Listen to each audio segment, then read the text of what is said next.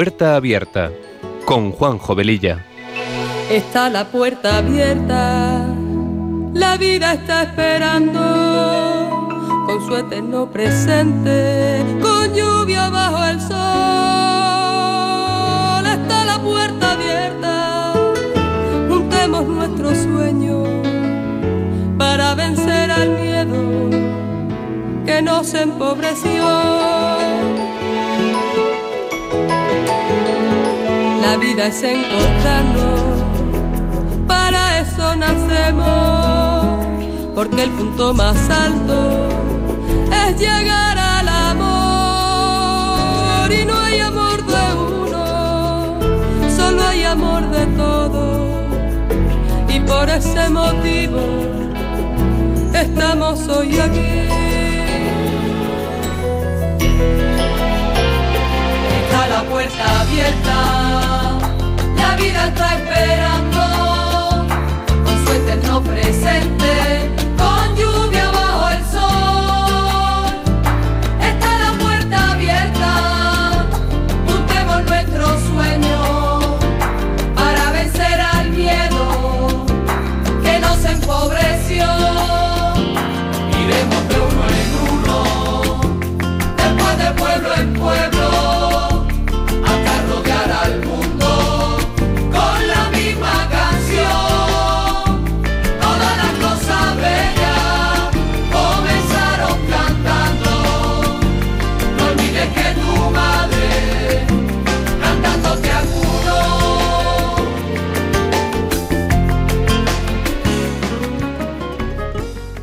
Queridos amigos de Radio María, muy buenas tardes. Comenzamos este programa de Puerta Abierta que se emite los sábados de 3 a 4 de la tarde con una frecuencia quincenal. Con estos buenos deseos nos ponemos en manos de nuestra Madre María y del Espíritu Santo para que a través de esta emisora podamos llegar a muchas personas.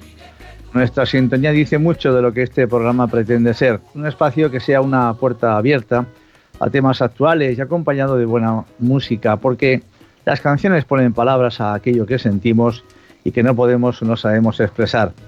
Os avanzamos que hoy el programa va a ser muy denso y aún así esperamos tener algún ratito para poder charlar con vosotros.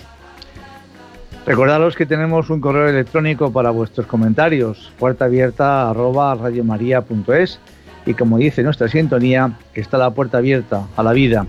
Siempre nos está esperando la vida porque no podemos tener el cielo y el infierno a la vez.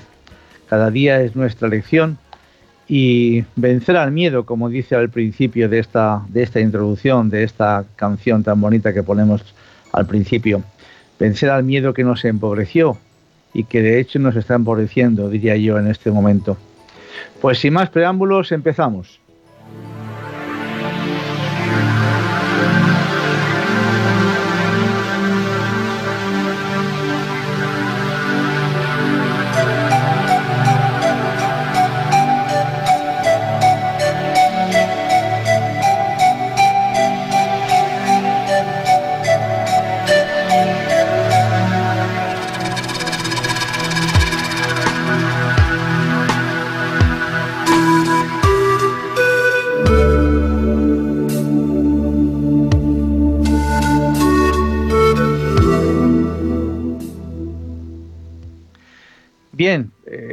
Ya sabéis que esta semana se ha producido en Madrid un trágico accidente, la explosión por una fuga de gas en un edificio colindante con la iglesia de La Paloma, en el cual han fallecido cuatro personas, una de ellas sacerdote. El pasado jueves se hizo en directo a través de YouTube la misa funeral a la que asistió la familia de David, uno de los fallecidos, su mujer y sus cuatro hijos, así como la familia de Rubén, presbítero. La misa fue oficiada por su hermano y también sacerdote, y la munición de entrada empezó más o menos con estas palabras. Con estos acontecimientos que hemos vivido, ¿es acaso Dios un monstruo? ¿Todo esto tiene sentido? ¿Tiene sentido que mueran a los seis meses de su ordenación un sacerdote y un joven padre de familia con cuatro niños pequeños? ¿Tiene sentido? ¿Es posible el consuelo. Ayer por la noche, precisamente, en Telemadrid le hicieron una entrevista al párroco, don Gabriel. Cuando le preguntaron cómo se encontraba, él dijo, estoy en paz y dando gracias a Dios por haberme permitido conocer y convivir con Rubén y con David estos años. Y dando gracias a Dios también porque él mismo podía haber fallecido, ya que unos instantes antes de la explosión le llamaron por teléfono, él estaba dentro de ese edificio que explosionó y tuvo que ausentarse de la planta donde se encontraba, la cual instantes después quedó completamente destrozada. Y comentando que los bomberos, los bomberos, le dijeron que en esas circunstancias, en ese tipo de explosión, el que hayan fallecido cuatro personas es un milagro. Porque lo normal es que hubieran fallecido muchas más, ya que los cascotes entraron hasta por las ventanas de las casas colindantes. Jesucristo murió y resucitó, y gracias a eso se le ha abierto de par en par las puertas del cielo a David y a Rubén. ¿Será posible entonces que digamos que Dios no es un monstruo? Pues yo os digo que no lo es. ¿Tiene sentido la muerte de Jesucristo? Por supuesto. Y por eso hay que celebrar que la historia de Rubén y David está bien hecha. Porque no nacemos con la fecha de nuestra muerte puesta en la partida de nacimiento. Por supuesto, todas las personas que están falleciendo por COVID y por tantas otras cosas. Pues realmente, humanamente, es una desgracia. Pero también es cierto que nos puede llegar a, a hacer pensar cosas que el demonio nos pone por delante y nos plantea siempre la historia interminable. Si Dios es bueno, ¿cómo permite estas cosas? Y Él, en cambio, no nos recuerda que Dios nos ha hecho libres a todos para hacer y deshacer. Todas estas tragedias son humanamente insufribles, sobre todo cuando no tenemos a Dios en nuestras vidas, porque tantas veces cuando nos sentimos heridos, pues solemos despotricar contra todo y contra todos. Ahí el demonio se pone las botas con cada uno de nosotros, ¿verdad? y despotricar inclusive hasta contra Dios. Porque el demonio nunca está. Él está dando la murga permanentemente en nuestra vida, en nuestra cabecita, pero nunca está. No existe. El bueno siempre somos nosotros. El malo siempre es Dios. Porque el demonio utiliza estas situaciones para hacernos flaquear, para que nuestra fe se tambalee. Yo estoy plenamente convencido de que nada pasa por casualidad y que Dios saca de un mal mucho bien. Seguro que podría siempre sacar solamente bien. Para eso es Dios. Pero posiblemente ese bien no lo reconoceríamos correctamente. La explosión se desplazó hacia el patio colindante del colegio, del colegio La Salle, quiero recordar que es, que gracias a la nieve no estaba ocupado en ese momento por los escolares jugueteando por allí porque pegado al edificio hay una residencia de ancianos que tuvo que ser desalojada sin sufrir, gracias a Dios, víctimas. Pienso que es como si alguien hubiese disminuido la magnitud de la explosión para que causase las menores víctimas posibles. Que sí, que cuatro víctimas ya son muy importantes, pero pues ya no han sido muchas más. Recuerdo en este momento el atentado que sufrió el Papa San Juan Pablo II en la explanada del Vaticano, quiero recordar. Lo ideal es que no hubiese habido atentado, pero lo hubo. Aunque milagrosamente alguien desvió la bala para que le hiciese el menor daño posible. ¿Recordáis cómo se produjo ese milagro? Bien, vamos a escuchar una preciosa canción de Celines, muy apropiada para todo esto. Adelante.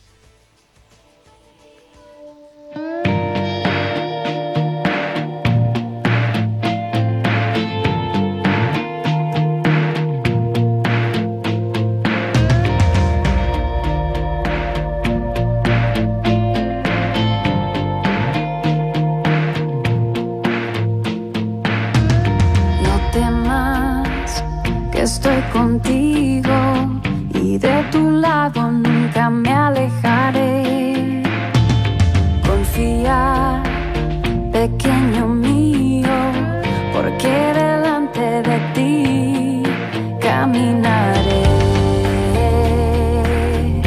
Oh.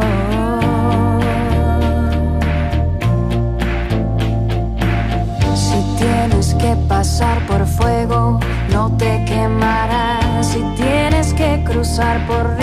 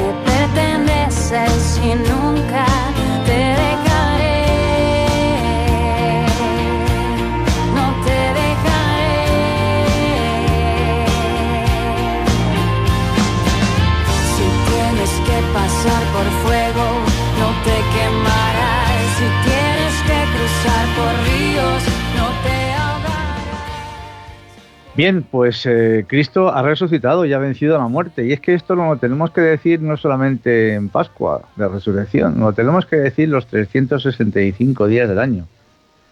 Y el bisiesto también. Porque es la realidad, esto es un hecho histórico. Esto es un hecho histórico que no podemos negarnos a, a olvidarlo en ningún momento por cualquier acontecimiento que pueda suceder a nuestro alrededor. La muerte existe porque, como decía Santa Faustina Kowalska, una gran santa polaca de nuestro tiempo, de la cual hemos hablado aquí en este programa en algunas ocasiones, que ella decía que necesitamos otro corazón distinto al que tenemos, que pueda soportar la inmensa alegría que supone estar en la presencia de Dios, en la presencia del amor con mayúsculas. Fijaos bien, mendigamos constantemente en nuestra vida el amor de los demás, tantas veces, y en cambio no sabemos la magnitud del amor con mayúsculas que nos está esperando. Yo quiero imaginarme algo así como que uno se encuentra en una situación límite, sin trabajo, sin dinero, no tiene que para comer, le van a echar de su casa porque no puede pagar la hipoteca, etcétera, y de pronto compra un boleto del euromillón, por ejemplo, le tocan pues 100 millones de euros y ante esta gran, noticia le da un infarto y se muere porque su corazón no ha soportado tanta felicidad. Porque un corazón puede romperse por una gran noticia, bien buena o un gran disgusto que obviamente eh, le puede matar.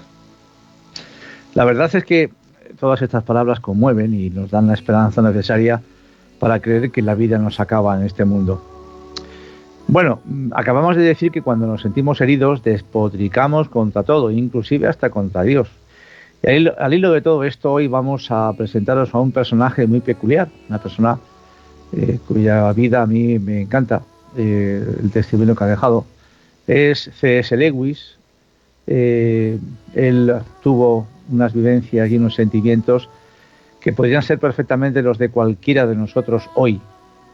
Novelista, apologista cristiano y académico, nos ha dejado unas obras literarias de mucha profundidad, entre ellas las famosas Crónicas de Narnia, que habréis leído e inclusive visto en películas de televisión, eh, de cine, pero debido a su desgraciada infancia dejó de creer en Dios, como contaremos a continuación. Fue un hombre lleno de amigos, libros y alumnos. Nació en 1898 en Belfast, Irlanda del Norte, y en 1925 ya enseñaba filosofía y literatura en la Universidad de Oxford. Hasta su muerte en 1963 fue un profesor eminente, autor de célebres ensayos, cuentos y libros de texto, y su vida está marcada por su conversión al cristianismo a la misma edad que San Agustín. Ese giro radical lo explica y justifica en un puñado de libros escritos con un estilo vivo y una lógica apabullante. Lewis, aun cuando procedía de una familia religiosa, a los 15 años se hizo ateo porque se sentía muy enojado con Dios por no existir, según su opinión, e igualmente enojado con él por crear un mundo lleno de sufrimiento y dolor. La temprana muerte de su padre, de su madre, perdón, por un cáncer, le marcó mucho y sentía el universo como un espacio terriblemente frío y vacío, donde la historia humana era en gran parte una secuencia de crímenes, guerras, enfermedades y dolor. Pensaba que si Dios hubiera diseñado el mundo, no sería un mundo tan frágil y defectuoso como lo vemos. Por esto, llegó a escribir comentarios como el siguiente. Si me piden que crea que todo esto es obra de un espíritu omnipotente y misericordioso, me veré obligado a responder que todos los testimonios apuntan en dirección contraria. Pero a pesar de todo, él sentía en su interior algo. Se hacía muchas preguntas, pero aún así durante bastante tiempo se sintió más cómodo en ese ateísmo que le envolvía, motivado por su experiencia del horror de la guerra, la Primera Guerra Mundial, junto con la pérdida de su madre y su infelicidad durante su infancia, que fueron las bases de su pesimismo. Ese pesimismo fuera aparte que es el que desde Radio María intentamos siempre eh, quitarlo a vosotros de en medio. La esperanza siempre, la esperanza siempre. Él pensaba que ningún desastre era infinito, porque la muerte terminaba con todo. No existe nada después de la muerte, pensaba. Pero el contacto con escritores católicos tan importantes como Chesterton y Tolkien, este último autor del Hobbit y El Señor de los Anillos, entre otras obras, cambiaron su vida y su forma de pensar, pasando poco a poco de su ateísmo al cristianismo. Llegó a reconocer que las pruebas de la historicidad de los evangelios eran sorprendentemente buenas y siente entonces que su Dios filosófico empieza a agitarse y a levantarse, se pone en pie y se convierte en una presencia viva. La filosofía deja de ser un juego lógico desde que ese Dios renuncia a la discusión y se limita a decir, yo soy el Señor. Debes imaginarme solo en aquella habitación del Magdalene College, el colegio donde él trabajaba, noche tras noche, sintiendo cada vez que mi mente se apartaba del trabajo, el acercamiento continuo, inexorable de aquel con quien tan encarecidamente no deseaba encontrarme. Evidentemente Dios le estaba buscando, le estaba llamando. Y al final, continúa, aquel a quien temía profundamente cayó sobre mí. Y hacia la festividad de la Trinidad de 1929 cedí admití que Dios era Dios y de rocillas recé. Hasta entonces yo había supuesto que el centro de la realidad sería algo así como un lugar. En vez de eso me encontré con que era una persona. Dios es una persona. Y el día que identificó a Jesucristo con esa persona supo que había dado su último paso, recordándolo siempre. Uno de los temas que le preocupaba muchísimo era el del dolor. Hemos empezado a hablar de esta tragedia que ha sucedido en Madrid, sobre el que decía que, en su opinión, parecía ser necesario en este mundo. Pero poco después de su conversión, en 1940, escribe por encargo un libro, The Problem of Pain, el problema del dolor. Y comentaba que si Dios fuera bueno y todopoderoso, ¿no podría impedir el mal y hacer triunfar el bien y la felicidad entre los hombres?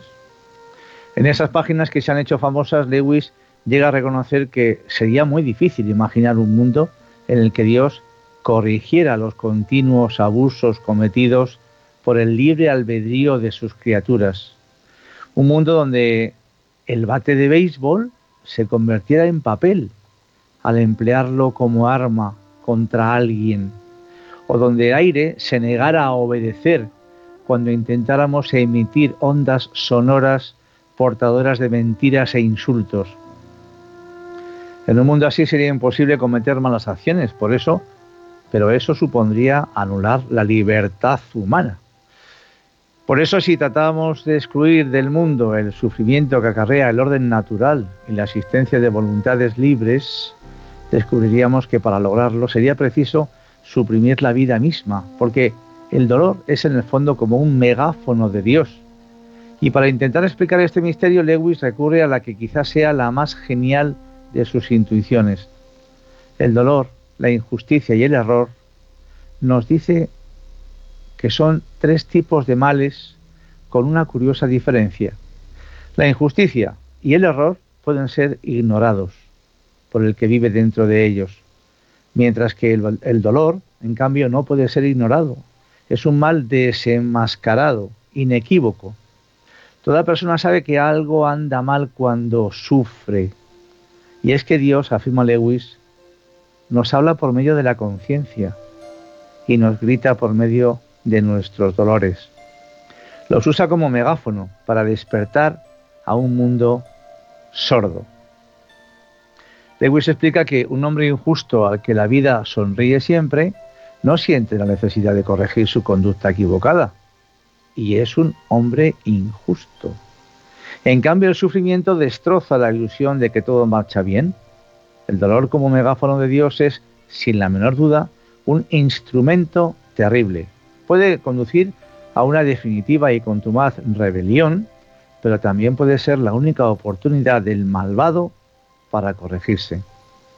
El dolor quita el velo de la apariencia e implanta la bandera de la verdad dentro de la fortaleza del alma rebelde. Lewis no dice que el dolor no sea doloroso.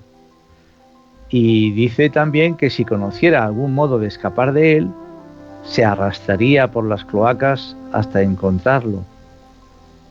Su propósito es poner de manifiesto lo razonable y verosímil de la vieja doctrina cristiana sobre la posibilidad de perfeccionarse por las tribulaciones. Pero el verdadero problema es cómo reaccionamos ante el dolor y el sufrimiento. Para pensar un poco en esto y relajar también un poquito la tensión del programa, vamos a escuchar un audio del padre Espinosa de los Monteros, que a mí me encanta todas sus conferencias y que además es eh, simpático, pero también muy profundo. Adelante.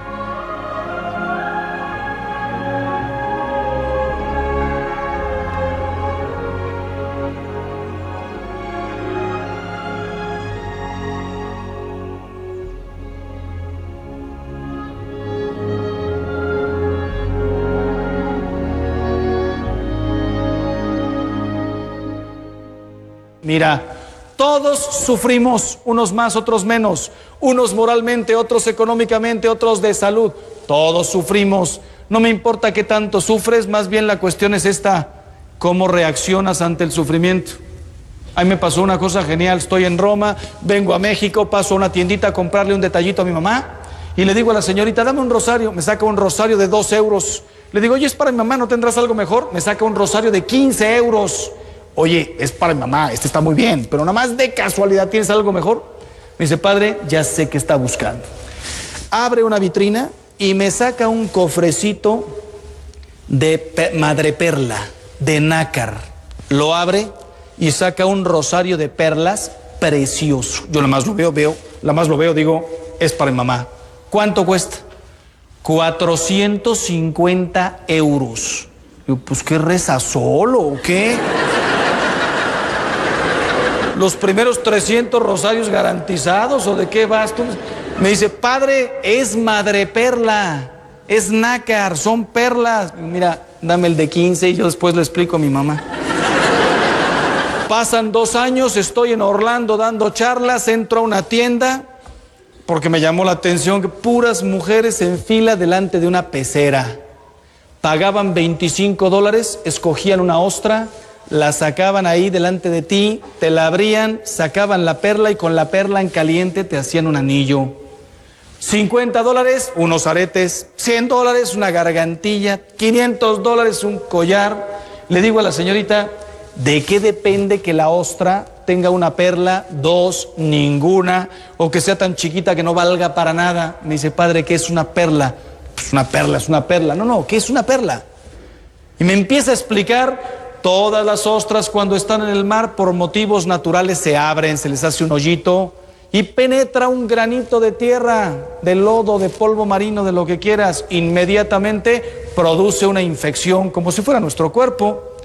El molusco reacciona, se defiende, segregando una secreción, una baba que nosotros llamamos nácar. Y con esta baba envuelve y envuelve y envuelve la infección más grande la infección, más grande la perla. ¿Qué es una perla? Una infección cicatrizada. Siento mucho desilusionar, a todas las señoras que vienen hoy aquí con perlas. Traen ustedes baba de molusco aquí. Baba de molusco aquí, así, mira.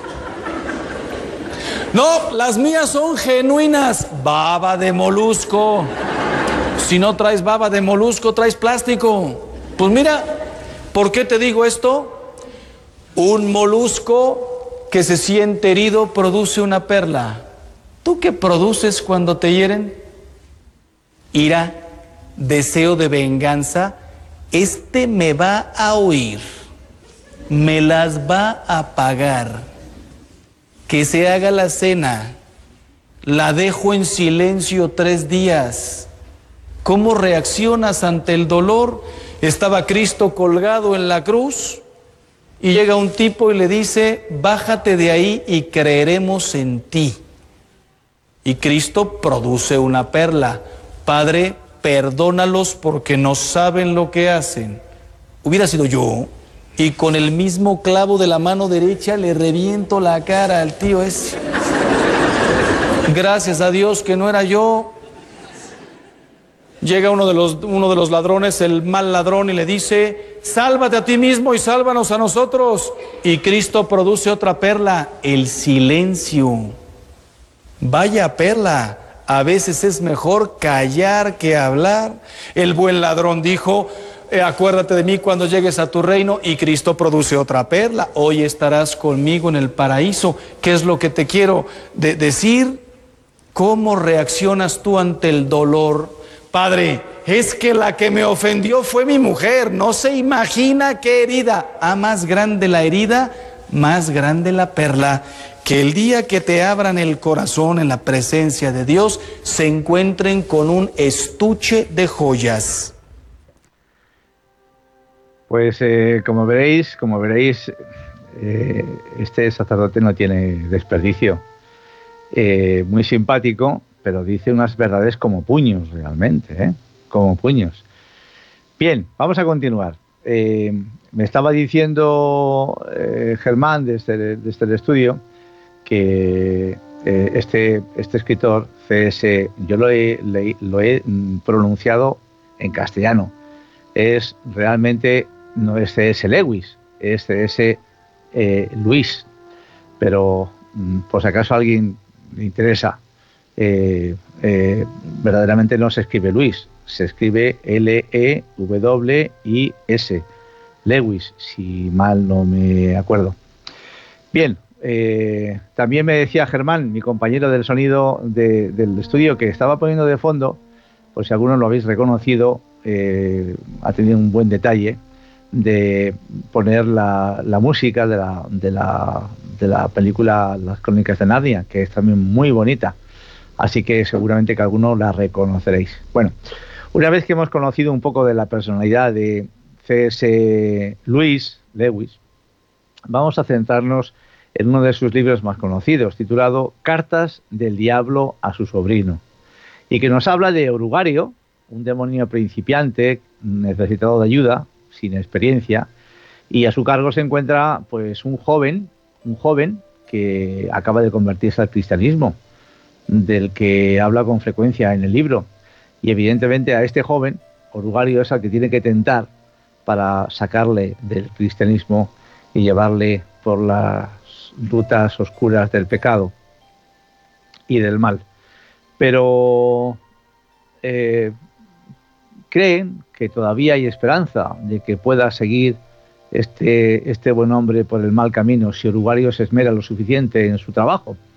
En esta serie de cartas, su veterano tío, llamado Escrutopo, que es el demonio, le ofrecerá sus mejores consejos para que el joven vuelva a la senda del mal. Los demonios han tomado nota de sus fracasos tras siglos tentando a los hombres. Ya han aprendido que a veces es mejor no ir de frente, porque la mentira es fácilmente descubierta y que las medias verdades pueden ser su mejor arma. A veces simplemente lo mejor es sembrar la duda y esperar a que germine. Saben bien que es mejor tentar con los simples pecadillos del día a día, porque a fin de cuentas a la mayoría de nosotros jamás se nos va a ocurrir matar a nadie, pero si no estamos atentos es posible que nos olvidemos de las personas que tenemos alrededor, que muchas veces eso casi casi es como matarlas. Los demonios nos conocen, saben cómo funcionamos y saben cómo hacer que nos preocupemos por todo menos por lo realmente importante. Estas cartas, aunque ficticias, son sorprendentemente reales.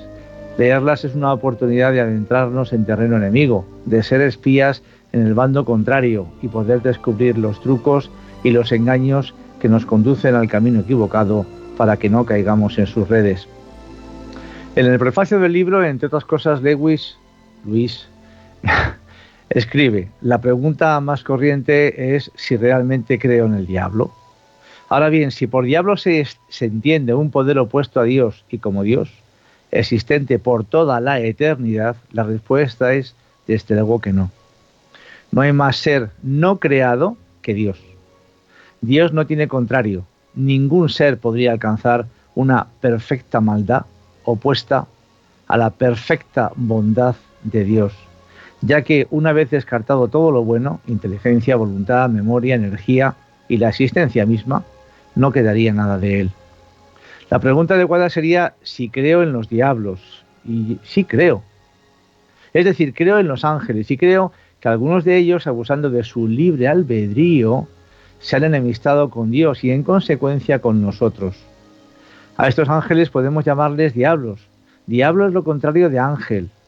Tan solo como un hombre malo es lo contrario de un hombre bueno.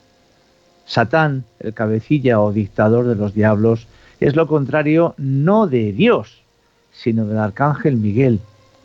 Creo esto no porque forme parte de mi credo religioso, sino porque es una de mis opiniones. Por todo ello, en lo que se refiere a los diablos, la raza humana puede caer en dos errores iguales y de signo opuesto. Uno consiste en no creer en su existencia, el otro en creer en los diablos y sentir por ellos un interés excesivo y malsano. Y siempre hay que tener en cuenta que el diablo es un mentiroso. Decía Lutero que la mejor forma de expulsar al diablo, si no se rinde ante el texto de las escrituras, es mofarse y no hacerle caso, porque no puede soportar el desprecio. O también Santo Tomás Moro, cuando dijo que el diablo, el espíritu orgulloso, no puede aguantar que se mofen de él.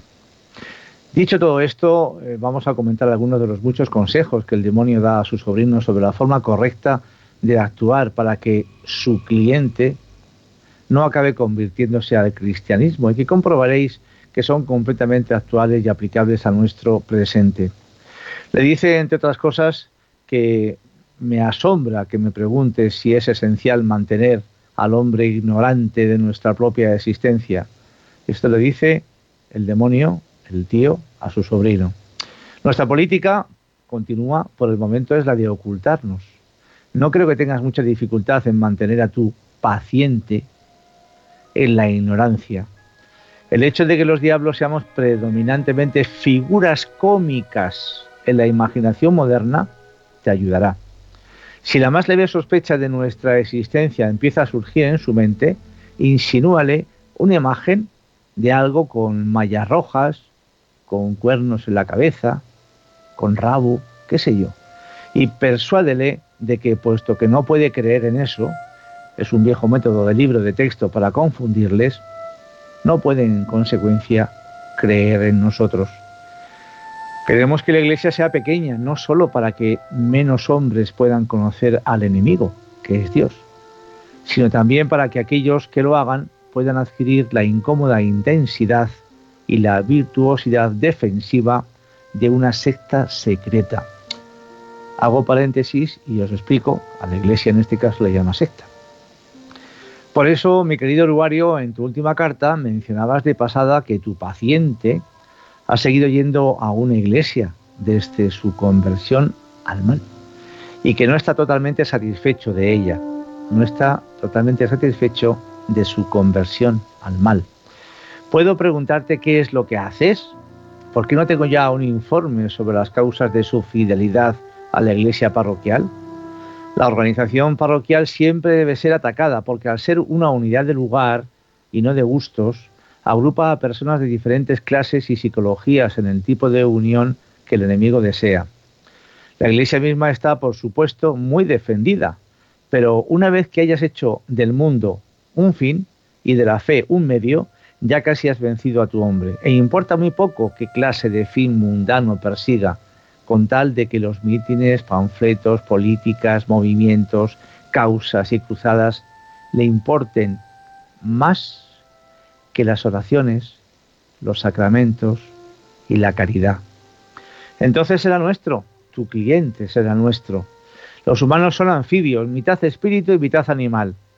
La decisión del enemigo, Dios, de crear tan repugnante híbrido fue una de las cosas que hicieron que nuestro padre Satanás le retirase su apoyo. Como espíritus pertenecen al mundo eterno, pero como animales habitan el tiempo.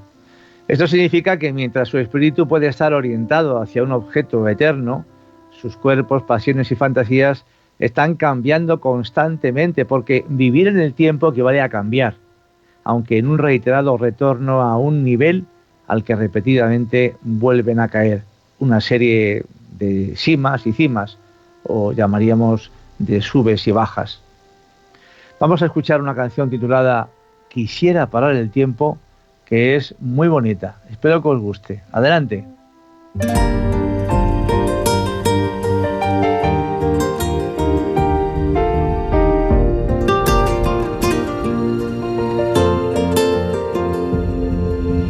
Dicen que los sueños nunca se hacen realidad. ¿Y qué hago yo aquí entonces con mi sueño en el altar? Saltar de felicidad es lo que yo quiero. Bailar, cantar, reír por ti me muero, me muero por tus ojos que son tan bonitos, que siempre que me miran yo enamoradito, tan bella por fuera, tan buena por dentro, eres mi epicentro. Te pido Dios, solo te pido que no lo separes. No lo separes. Porque si lo separas, se le para la razón. Se le para la razón. Óyeme Dios, solo te ruego que lo vea amarse el amor son ellos y ellos son corazón. Quisiera parar el tiempo, quisiera retroceder, tumbarme en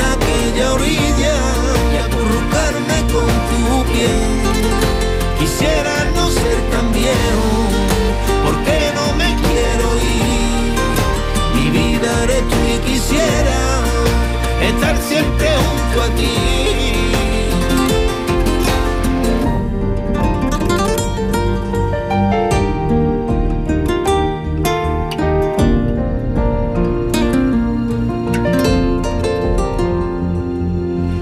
Tú eres mi doctrina, eres mi Biblia. Perdón por mis errores a ti y a mi familia. Gracias por quererme con virtudes y defectos. Soy humano, amor, lo siento. Y por si todavía cabía alguna duda, ante Dios, ante la gente y ante el mundo entero, quiero gritar a los cuatro vientos que soy feliz y que te quiero. Quisiera parar el tiempo, quisiera retroceder, tumbarme en aquella orilla y acurrucarme con tu piel. Quisiera no ser tan viejo porque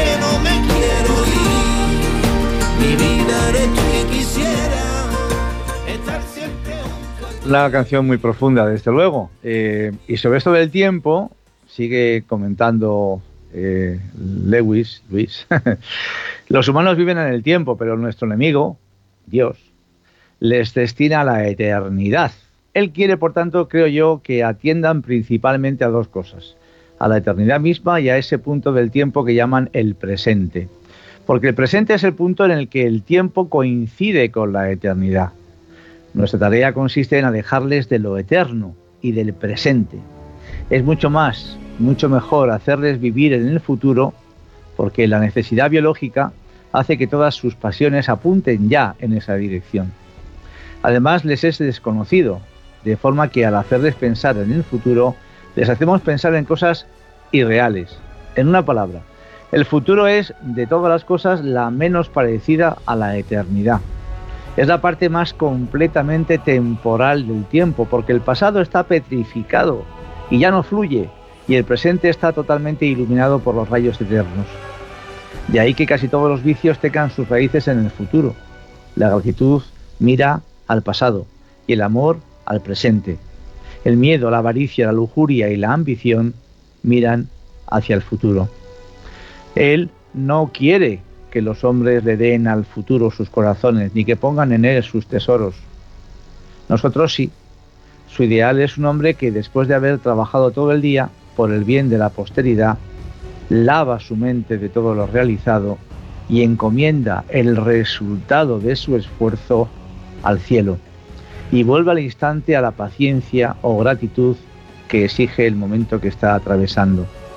Pero nosotros, hablan los demonios, obviamente, queremos un hombre atormentado por el futuro, hechizado por visiones de un cielo o un infierno inminente en la tierra. Queremos toda una raza perpetuamente en busca del fin del arco iris, nunca honesta, ni gentil, ni dichosa. Ahora, si por el contrario es consciente de que le puedan esperar cosas horribles, y reza para pedir la fuerza y las virtudes necesarias para enfrentarse con tales horrores y entre tanto se ocupa del presente porque en este y solo en este residen todos los deberes, toda la gracia, toda la sabiduría y todo el placer, su estado es enormemente indeseable y debe ser atacado por nosotros al instante. Vivir el hoy. El mañana no existe y el futuro que es el mañana, ¿cómo lo podemos encontrar? La razón es esta, para nosotros un humano es ante todo, continúa el demonio hablando, un alimento. Nuestra meta es absorber su voluntad en la nuestra, el aumento a su expensa de nuestra propia área de personalidad. Pero la obediencia que el enemigo, Dios, exige a los hombres es otra cuestión. Hay que encararse con el hecho de que toda la palabrería acerca de su amor a los hombres y de que su servicio es la libertad perfecta. Y no es como uno creería con gusto, como mera propaganda, sino es una espantosa verdad. Él realmente quiere llenar el universo de un montón de odiosas pequeñas réplicas de sí mismo, criaturas cuya vida a escala reducida será cualitativamente como la suya propia, no porque él las haya absorbido, sino porque sus voluntades se pliegan libremente a la suya. Nosotros, los demonios, queremos ganado que pueda finalmente convertirse en alimento. Él, Dios, quiere siervos que finalmente puedan convertirse en sus hijos. Nosotros queremos sorber, Él quiere dar.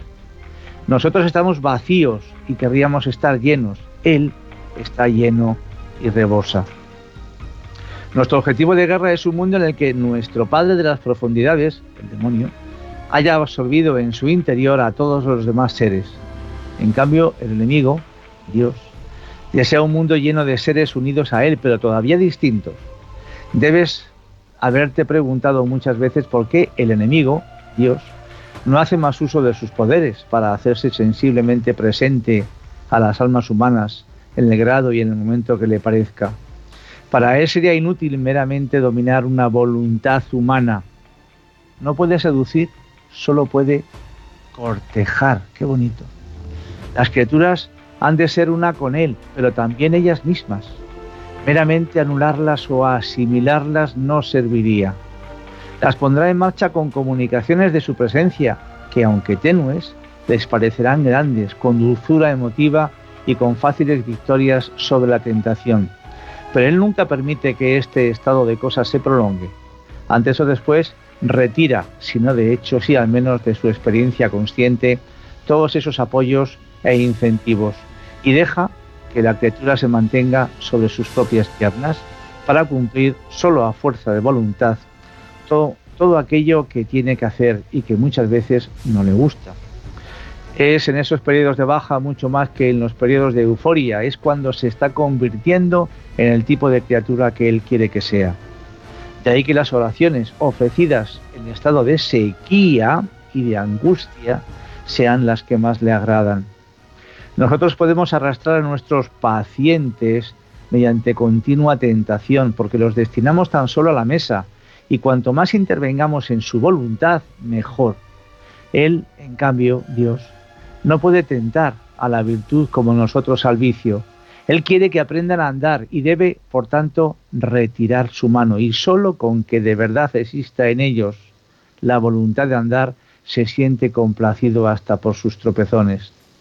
No te engañes, Orugario, nuestra causa nunca está tan en peligro como cuando un humano que ya no desea, pero todavía se propone hacer la voluntad de nuestro enemigo, contempla un universo del que toda traza de él, de Dios, parece haber desaparecido y se pregunta por qué ha sido abandonado y a pesar de ello todavía sigue obedeciendo. Pero lo mejor pero lo mejor es no dejarle leer libros científicos, sino darle la sensación general de que lo sabe todo y que todo lo que haya pescado en conversaciones o lecturas sea el resultado de las últimas investigaciones. Acuérdate de que estás ahí siempre para embarullarle. Hago un inciso y yo pienso cuántas veces nos guiamos por opiniones o comentarios de los demás, que los hacemos nuestros en muchas ocasiones sin molestarnos en saber y profundizar desde nuestra propia perspectiva y no desde la de los otros. Lo mejor, si es posible, es alejar totalmente al paciente de la intención de rezar en serio, que no haga la oración del silencio que practican los que están muy adelantados en el servicio del enemigo Dios. Y podemos engañar durante bastante tiempo a los pacientes listos y perezosos. Mientras estén pendientes del enemigo de Dios, estamos vencidos. Pero claro está, el enemigo no permanecerá ocioso entre tanto. Siempre que alguien reza, existe el peligro de que él, Dios, actúe inmediatamente, pues se muestra cínicamente indiferente hacia la dignidad de su posición y la nuestra. Los humanos nunca han experimentado esa horrible luminosidad, ese brillo abrasador e hiriente que constituye el fondo del sufrimiento permanente de nuestras vidas. Si examinas los objetos al que dirige su atención en la oración, descubrirás que son ridículos. Imágenes procedentes de retratos del enemigo, Cristo, tal como se apareció durante el deshonroso episodio conocido como la encarnación o en su muerte. De algún caso en el que aquello que el paciente llamaba su Dios estaba localizado en realidad en un rincón de su dormitorio, en su cuello o en un crucifijo colgado de la pared. Cuando el hombre se confía a la presencia real, externa e invisible que está con él allí en su habitación, entonces puede suceder cualquier cosa. Te será de ayuda para evitar esa situación, esta verdadera desnudez del alma en la oración, el hecho de que los humanos no lo desean tanto como creen, porque si así fuera, no saben que se podrían encontrar con mucho más de lo que pedían. Nunca olvides que cuando estamos tratando cualquier placer en su forma sana, normal y satisfactoria, estamos en cierto sentido en el terreno del enemigo de Dios. Ya sé que hemos conquistado muchas almas por medio del placer. De todas maneras, el placer es un invento suyo, no nuestro. Él creó los placeres. Todas nuestras investigaciones hasta ahora no nos han permitido producir ni uno. Todo lo que podemos hacer es incitar a los humanos a gozar los placeres que nuestro enemigo ha inventado, en momentos, en formas o en grados que él ha prohibido. Conseguir el alma del hombre y no darle nada a cambio. Eso es lo que realmente alegra el corazón de nuestro padre, Satanás. Háblale sobre la moderación en todas las cosas. Una vez que consigas hacerle pensar que la religión está muy bien, pero hasta cierto punto, podrás sentirte satisfecho acerca de su alma. Una religión moderada es tan buena para nosotros como la falta absoluta de religión y más divertida. Sé naturalmente que el enemigo, Dios, también quiere apartar de sí mismos a los hombres, pero en otro sentido. Cuando Él habla de que pierdan su yo, se refiere tan solo a que abandonen el clamor de su propia voluntad. Una vez hecho esto, Él les devuelve realmente toda su personalidad y pretende, me temo que sinceramente, que cuando sean completamente suyos, serán más ellos mismos que nunca. Esto es precioso. A los humanos les cuesta trabajo con frecuencia comprender la variedad de sus opiniones. Un día eh, es casi comunista y al día siguiente no está lejos de alguna especie de fascismo teocrático. Otro día es escolástico y al día siguiente está casi dispuesto a negar por completo la razón humana. Un día está inmerso en la política y al día siguiente declara que todos los estados de este mundo están igualmente en espera de juicios. Y ya para terminar vamos a recordar una cita del Evangelio de San Juan.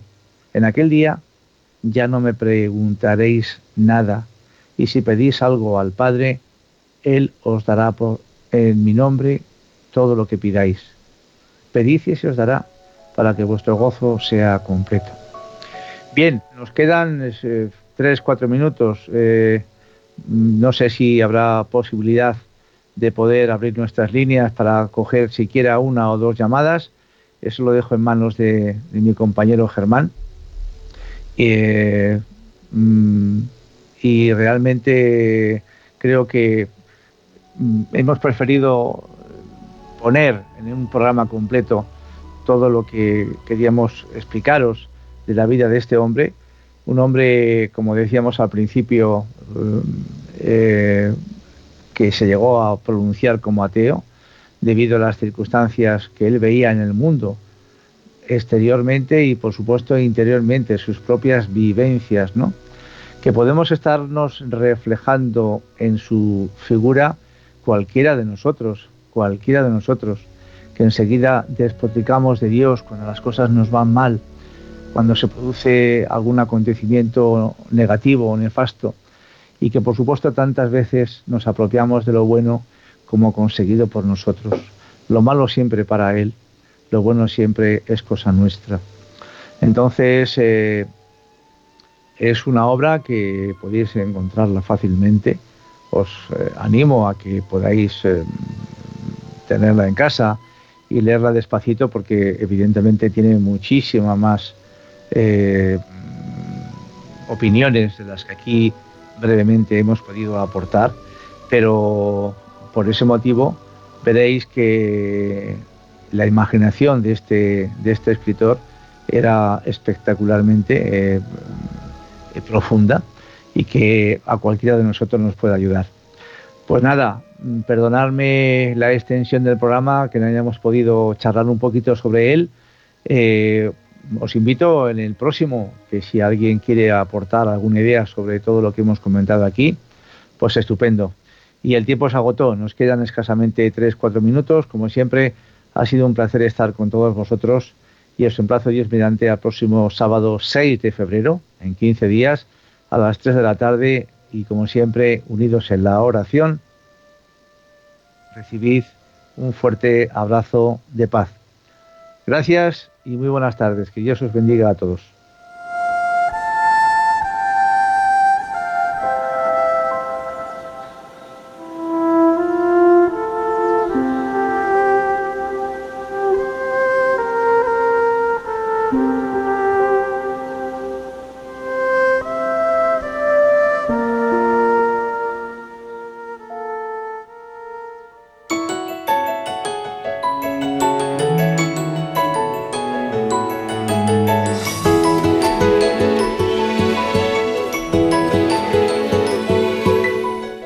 Así termina Puerta Abierta, un programa dirigido por Juan Jovelilla. Está la puerta abierta, la vida está esperando con su eterno presente, con lluvia bajo el sol.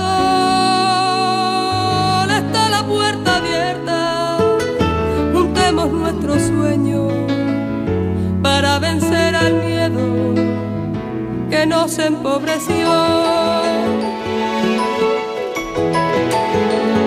La vida es encontrarnos, para eso nacemos, porque el punto más alto es llegar al amor y no hay amor de uno, solo hay amor de todos y por ese motivo estamos hoy aquí.